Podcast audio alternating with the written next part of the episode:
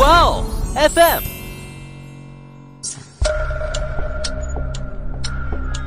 事件众说纷纭，案情扑朔迷离。思彤邀你一起走入案件现场，在娓娓道来中，用身临其境之感还原案件真相。他们打着电筒去查看这个寒冬的时候呢，就发现了疑似人类尸体的一个物体啊，躺在里面。上半身穿着衣服，下半身赤裸，跟格琴福金墨很像啊。除了格琴福金墨和蒙建芳在城关下菜市场失踪之外呢，竟然在这里还失踪了十一名女性。嗯，真的是死不悔改，狂也没用啊。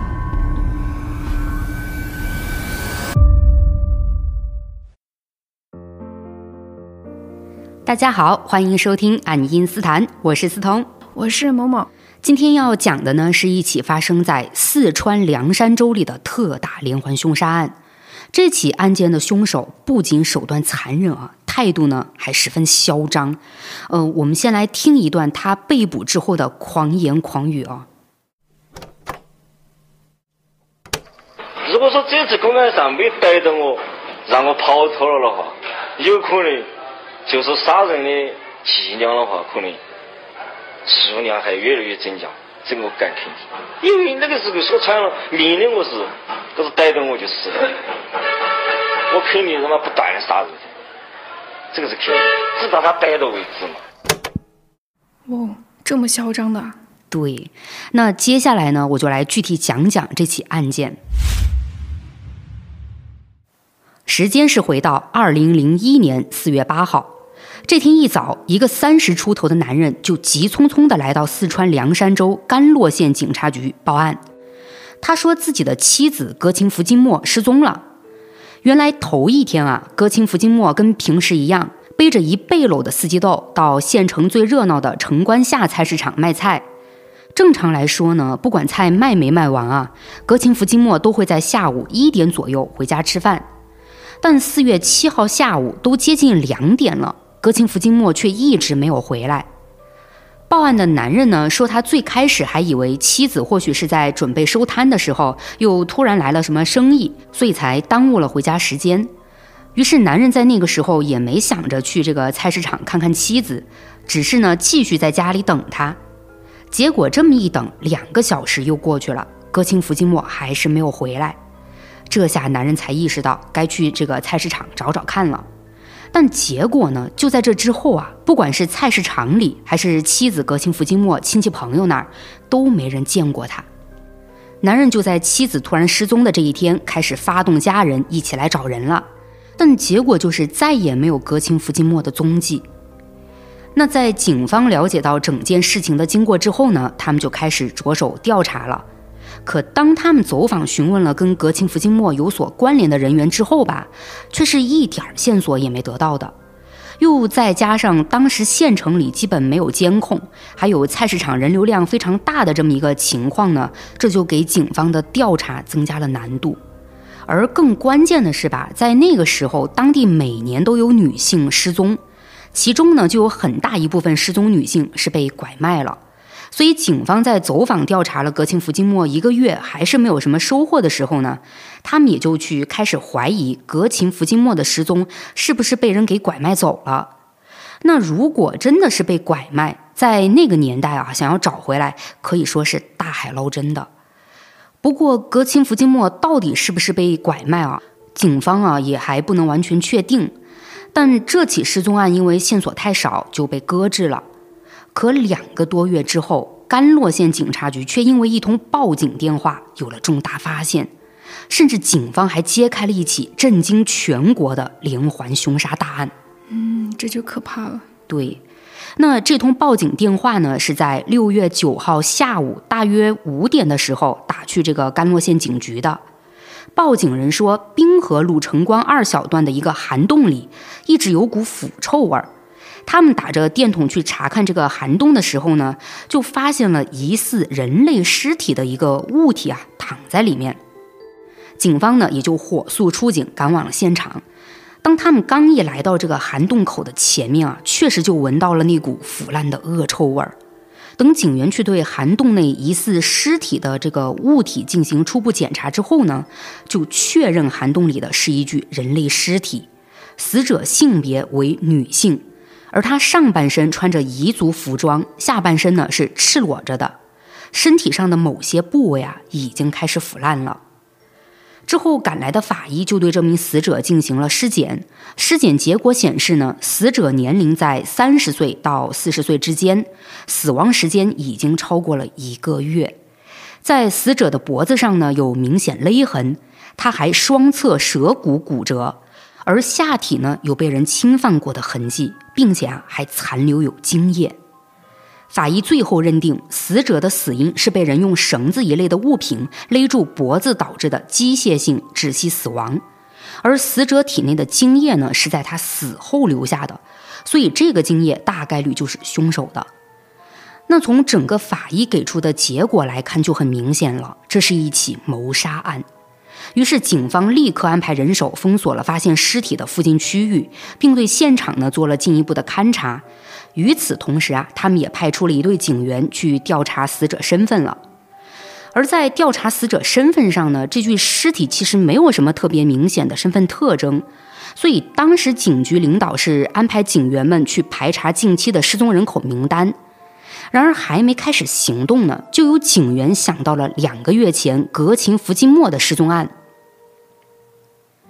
那刚才在讲到警方去检查尸体的时候，是看到那具尸体的上半身啊是穿着彝族服装的，嗯，而两个月前失踪的格琴·福金莫呢，就是彝族人，性别啊也是女性，而格琴·福金莫的年龄呢是三十五岁，也符合法医对女尸年龄上的一个判断，所以警员就率先把格琴·福金莫想起来了，也就这样通知了格琴·福金莫的丈夫过来认尸。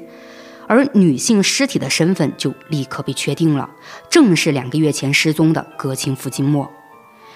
明确了女尸的身份之后呢，我们再回到警方对涵洞内进行的勘查上，他们是发现这个涵洞里面啊没有任何挣扎打斗过的痕迹，也就是说，死者应该是被凶手在别的地方杀害后抛尸到这里的。既然是这样的话，那凶手杀害格琴·福金莫的第一现场又是哪儿呢？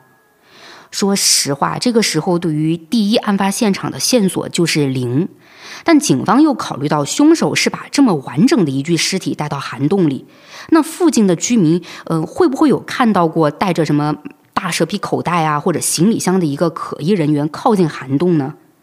可当警方去对附近的居民进行询问之后吧，并没有获得什么有价值的线索。那他们也就不排除凶手是在晚上进行了抛尸，所以涵洞附近的居民才没有注意到。嗯，但你前面不还说法医在死者的体内是有提取到凶手的精液吗？嗯，对。那这绝对是一个关键线索吧？就是做个 DNA 鉴定，凶手的身份不就明确了吗？啊，没那么简单啊。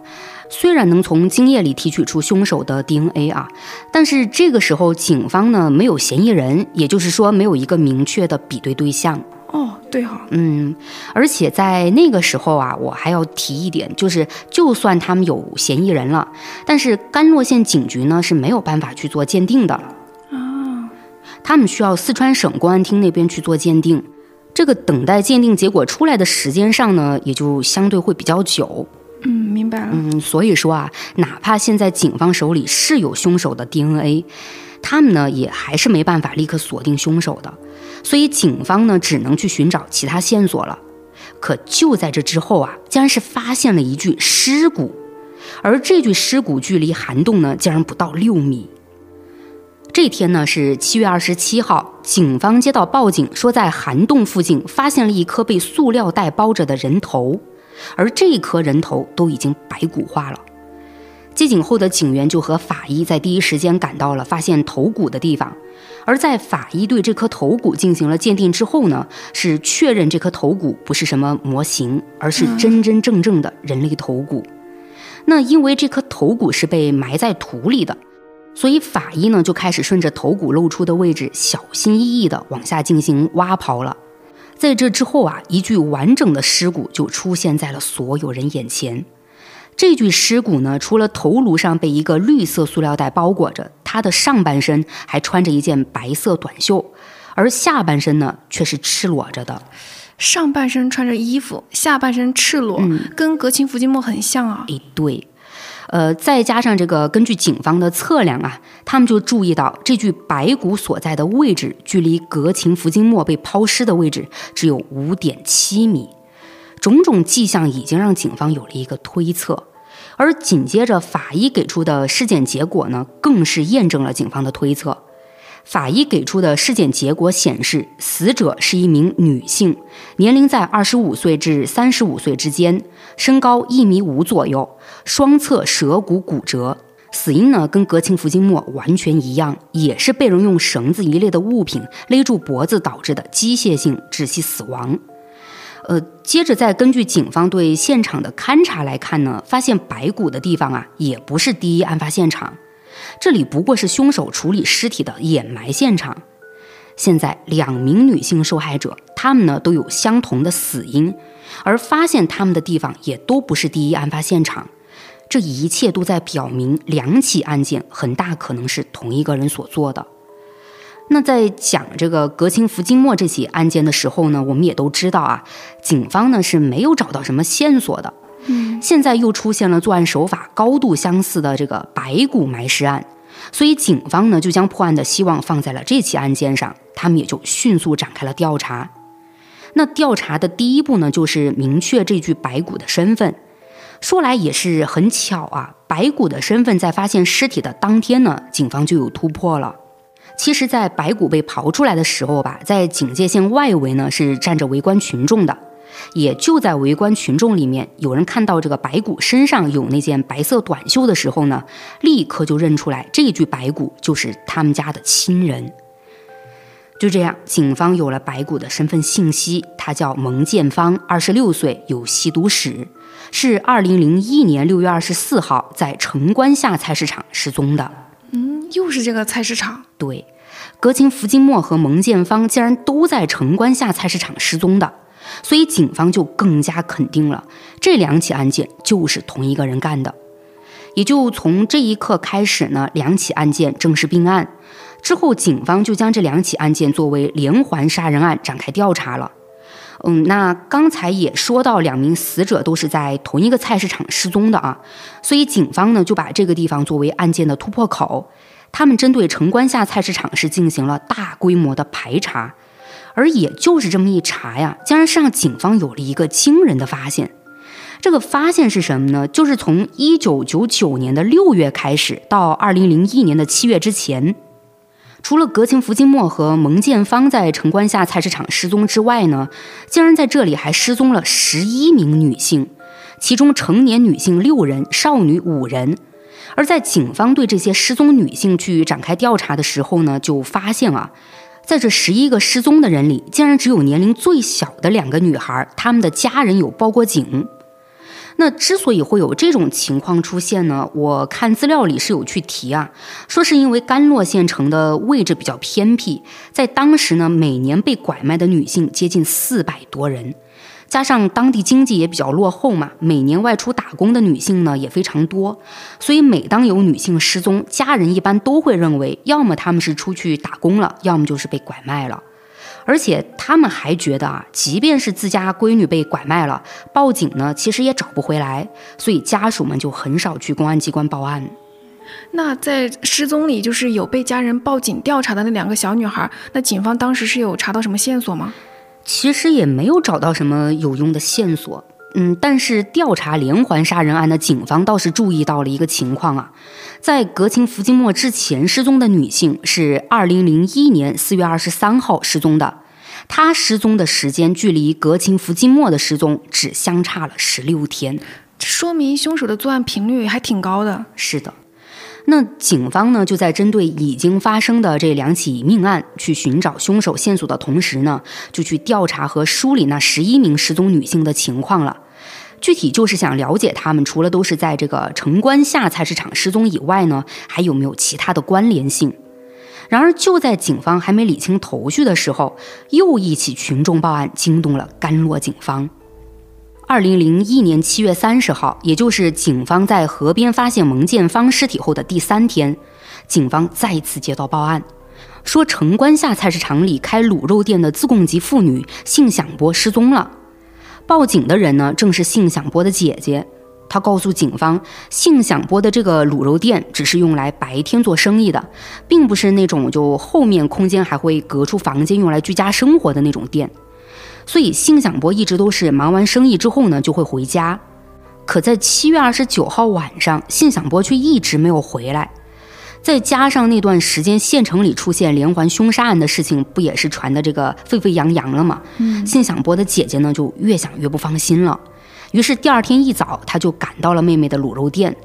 但她打开门之后啊，并没有看到妹妹信响波的身影，反而是发现店里的墙上和地上有大量血迹。这都直接在疑似失踪人员的店铺里出现大量血迹了。警方呢，也就意识到这一通报警电话的紧迫性。他们呢是立刻赶到了卤肉店，等进入店铺之后呢，警员们是注意到啊，店里很凌乱，不仅凳子、桌子都倒在了地上，卤肉和制作卤肉的一些工具呢也都散落在地上，而且店铺里啊有很明显的打斗痕迹，再加上现场的大量血迹呢，警员们也就意识到了，这里很可能就是第一案发现场。那案发现场只有血迹，没有发现信响波，也就是说，凶手很有可能是把他带走了吧？那信响波会不会还活着呢？哎呀，当这个警方对现场做了更进一步的勘查之后呢，他们就认为啊，信响波几乎没有生还的可能。嗯，呃，得出这个判断的依据呢，是因为现场看到的那些血迹，警方是发现啊，不止信响波的卤肉店里有大量血迹。还有这个滴落状的血迹从信响波的卤肉店里延续出去，一直是延续到了城关下菜市场一个住房密集的巷道里。而等警方对这个巷道做了勘查之后呢，是在这里发现了更多滴落状血迹。这些血迹呢，又一直延伸到了巷道以东正在修建的一栋楼房里。在这楼房的楼梯口呢，警方是发现了两块带血的纱布和大量的长发。他们又跟着血迹进到了楼房，但就在这里呢，血迹就消失了。警方也就根据几个地方发现的血量来推断啊，信享波很有可能是死亡了。而在警方对出现血迹的地方都做了搜查之后呢，是没有发现信响波的踪迹的。这里的调查情况总的来说啊，就是警方明确了信响波已经死亡，但还没有找到他的尸体。那就是被凶手带走了，然后凶手要准备抛尸了吧？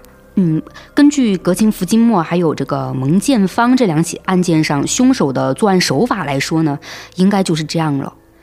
那在警方勘查完信响波的店铺之后啊，甘洛县公安局就在当天召开了会议，在会上呢，参与案件调查的警员就把整个案件的情况进行了汇报。也就提到这三起案件的受害人都是女性，都跟城关下菜市场有关。而从一九九九年开始，城关下菜市场失踪的也都是女性。那基于这些线索呢，甘洛县公安局局长呢就决定将这三起凶案与城关下菜市场发生的多起妇女失踪案进行并案侦查了，而且还把信响波这起案件作为了突破口。那在明确侦破方向之后呢，警方就开始对信响波这起案件进行重点调查了。这个时候，警方是把关注点落到了他们跟着这个滴落血迹前往到楼房处发现的两块带血纱布上。警方对信享波的家人进行了仔细询问之后呢，是排除了这两块纱布是信享波的。因为他家里人都说啊，在案发前呢，信享波并没有受过伤。那也就是说，那两块带血的纱布很有可能就是凶手留下的。哎，对。那有了这个线索呢，警方就对城关下菜市场附近进行了走访调查，想要看看啊有没有人在案发前受过伤。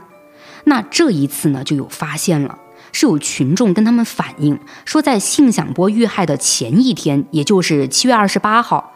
城关下菜市场发生了一起斗殴事件，据说呢是因为家庭矛盾，一个名叫张崇新的男人被自己的亲弟弟张崇刚给砍伤了头部和腰部，流了不少血。当时这两兄弟打起来之后呢，也有群众报过警，就有警员将他们带回警局了。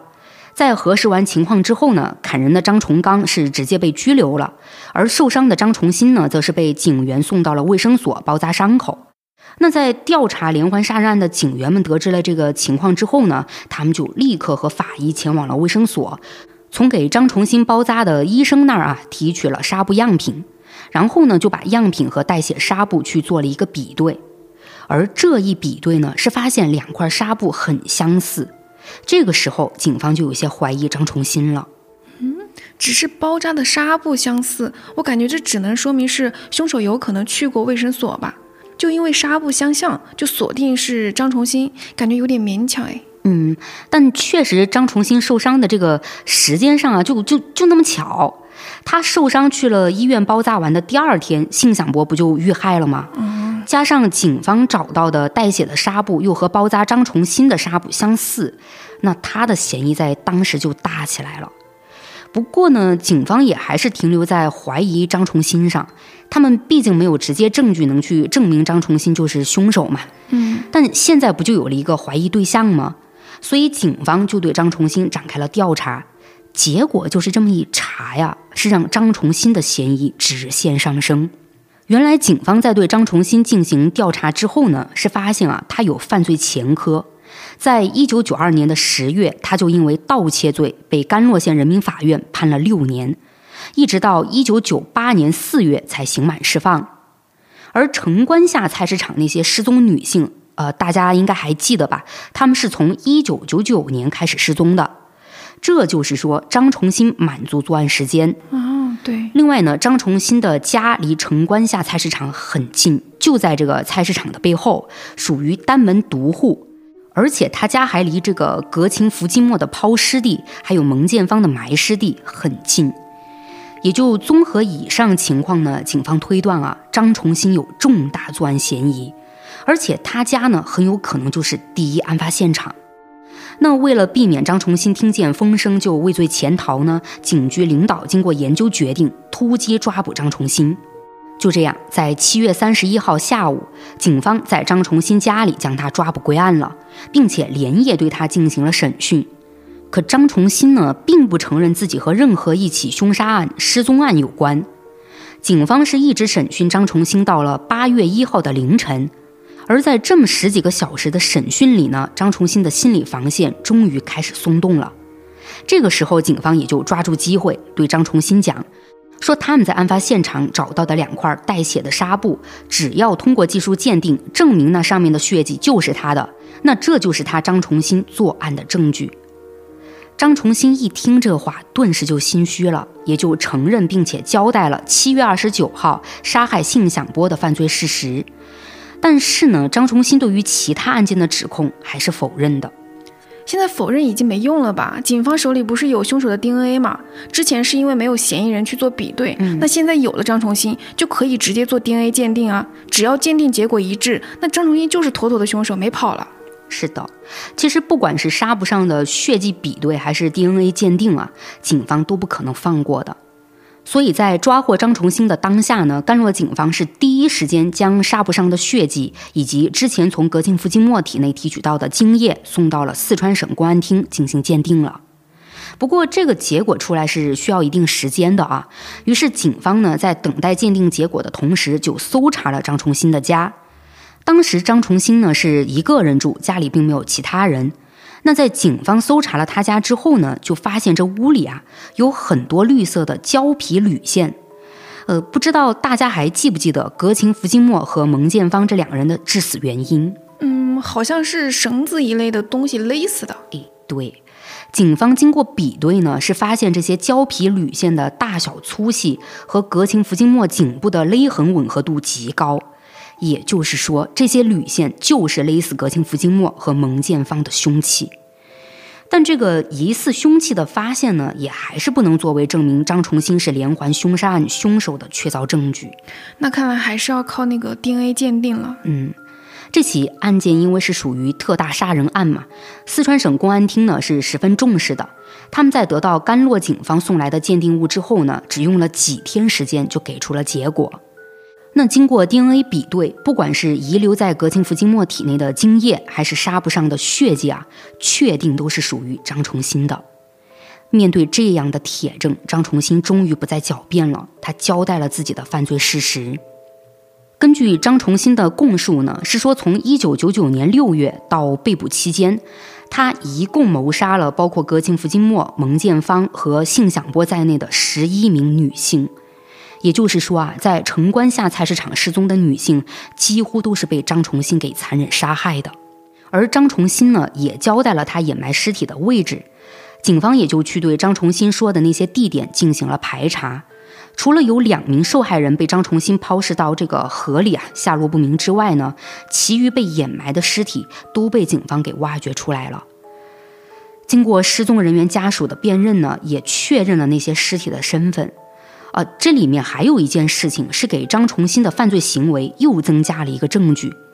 当时呢是二零零一年八月六号的早上，张重新的前妻来到了警局。他把张崇新这两年送给他的金银首饰，还有一些衣服啥的呀，都上交了。而这些物品经过死者家属辨认呢，是证实这些东西都属于那些被张崇新杀害了的女性。这下张崇新的犯罪证据是齐的不能再齐了，他呢也没有什么冤枉可以喊了。由此，甘罗县特大连环凶杀案也就正式告破了。而张崇新的杀人动机呢，也在这之后被调查清楚了。他有这么可怕的行为啊，还得从他服刑六年后刑满释放的时候说起。张崇新在入狱前呢，就已经和前妻结婚了，并且还有两个儿子。在张崇新服刑的六年时间里呢，妻子是一直在等他的。那个时候，张崇新的妻子不仅要一个人照顾两个孩子，还要去照顾张崇新的父母。等到了一九九八年，张重新出狱之后呢，他因为妻子这么多年的付出啊，是很感动的。当时也就想过不再犯事儿，一定跟妻子好好的过日子。可是毕竟啊，他是坐过牢的嘛，所以张重新出狱之后呢，这个工作并不太好找。他呢就开始靠蹬三轮车载客为生了。当时张重新要从早上一直干到晚上十点才回家。虽说辛苦一点啊，但毕竟是靠自己的劳动赚钱来养家嘛，他心里呢还是很满足的。这么看着，好像一切都回归到了正常的生活轨迹里了。可谁能料到，这看似正常的生活轨迹，却被一件小事儿给打破了。这某天早上啊，张重新蹬着三轮车从城关下菜市场出去，结果就遇上了一个骑着电动三轮车来送货的女人。他俩当时呢，就是一个要进，一个要出。由于菜市场里面的路本身就不宽敞，所以两辆车就这么把对方给堵着了。当时张重新查看了一下这个路况，就觉得电三轮车那边呢路面要宽一些，所以就跟女人说让他挪一下。可女人呢拒绝了他。张重新当时有些急着出去拉生意挣钱嘛，看见女人不愿意挪车呢，他就从自己的三轮车上下来。跑到女人骑着的电三轮后面，把他的车给抬起来，往边上挪了挪。也就因为张重新这么一个行为啊，是一下子惹怒了电三轮上的女人。她是冲到张重新面前，抓住他的脖子，然后就开始大喊打人了。女人的亲戚这些呢，也刚好都在菜市场附近，听到这边的动静呢，都跑过来了。结果这些人根本不听张重新解释什么，是把他按在地上就一顿拳打脚踢。也就因为这样，张重新被打的在家躺了有足足七天。可在张重新的伤明显有了好转，完全可以出去工作的时候呢，他却怎么都不愿意出门了。但是不工作，家里的日子怎么过呀？张重新的妻子呢，也就免不了的就说了他几句。嗯，可没想到张重新就在妻子的话里听出了别的意思，他竟然觉得妻子是瞧不起他。这下张重新就怒了。他竟然扯过妻子就是一顿暴打，甚至还拿砖头去打妻子。妻子啊是害怕极了，也就态度坚定的和张重新离婚了。但张重新却并没有觉得自己打妻子有什么错，他反倒是认为自己辛辛苦苦挣钱养家，却碰到了一个恶毒的女人，让自己被毒打了一顿。而在家里的妻子呢，也不体谅自己，甚至还敢跟他离婚。也就在张重新这种极端思想里，他突然就对女性产生了排斥感、厌恶感。渐渐的呢，这种感觉就演变成了他想要报复女性的心理。而这个心理就让张重新开始实施犯罪了。呃，他犯下的第一起命案呢，主要是为了抢钱。后来张重新在接受采访的时候也提到过他第一次杀人时的想法。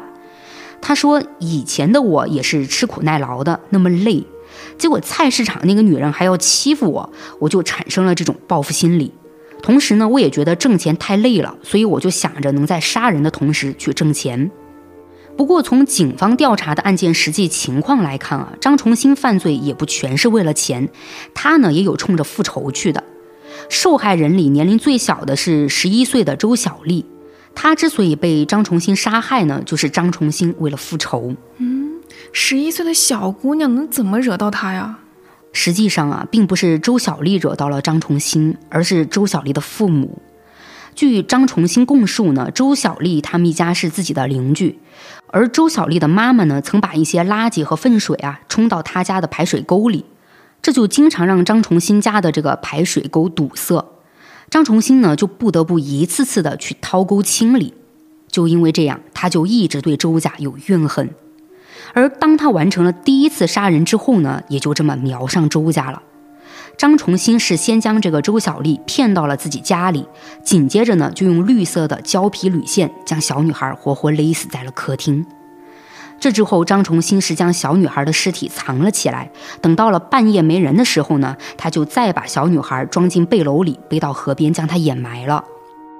而其余受害人呢，大多数啊也都是以这样的方式被杀害在了张重新家里的。呃，不过在这里我倒是要提一下张重新在作案行为上的一个变化。才开始张重新杀的第一个人呢，他主要是冲着抢钱去的，而在当时呢，他没有奸尸的行为。可在后续的作案上，通过张重新的供述，还有法医的尸检报告啊，是能知道他的作案行为从抢劫杀人变成了报复杀人和奸尸。而有这样一个变化呢，张重新也去讲了，他说只有报复杀人，他才会奸尸；如果只是冲着钱去的，那他只杀人不奸尸。嗯，真是扭曲。嗯。张重新他还提到过第一次杀人之后的一个感觉，他说当时心里还是很害怕的，虽然是担心会被抓住啊，但慢慢的呢，他就觉得反正自己迟早会被抓嘛，那杀人绝对是会被判死刑的。嗯，既然这样，杀一个人是死，杀十个人不也还是死吗？这么一个想法起来之后，再加上张重新对女性的仇恨啊。他就没那么怕了，反倒是在频繁的杀人中，让张重新体验到了前所未有的快感。这种快感是一种心理上的满足，就上瘾了似的。这也就是为什么，即便警方查的那么严，张重新还要顶风作案。而张重新呢，即便是被警方逮捕了，他的态度啊还是很嚣张的，不仅没有悔改的意思，反而还口出狂言。这个狂言，大家在一开始也就听到他说了啥了啊？嗯，真的是死不悔改，狂也没用啊。嗯，对。张重新最后呢，是因故意杀人罪、侮辱尸体罪、抢劫罪被提起公诉，又因为案情极其恶劣啊，张重新呢是数罪并罚，被判处了死刑。可哪怕张重新是被判处死刑了啊，但那些死者的家属们呢，却想把张重新从监狱里弄出来。嗯，为什么？呃，把张重新弄出来呢，是他们啊想亲手剐了张重新啊。嗯，当然啊，这肯定是不现实的，也不能被法律允许。最终，张重新呢是被执行了死刑。嗯，讲到这儿呢，本期案件也就结束了。嗯。那最后还是来到我的影视剧推荐环节。就说实话，这个案件听你讲到一半的时候，我想到的电影是《杀人回忆》，就因为这部电影的原型案件跟今天这起案件其实还有一定的相似性的。可是，在听完整个案件之后吧，我反而是更想跟大家推荐另一部电影，片名叫做《狗镇》，太经典了，是不是？嗯，说太多可能会剧透哈。对，就大家去看了就知道我为什么要推荐这部电影了。就感兴趣的可以去搜来瞅一瞅。嗯。那好，今天呢，我就和某某聊到这儿了。欢迎大家点击订阅、收藏啊！也欢迎大家多多评论互动哦。我们下期再见，拜拜，拜拜。新节目《奇思诡异》已经在小宇宙、网易云、喜马拉雅、苹果播客上线了哟。节目呢，主要是分享我们看到的有趣又怪异的短篇故事，更新的时间是在每周一、三、五的晚上十点。感兴趣的听友，别忘了去听听看哦。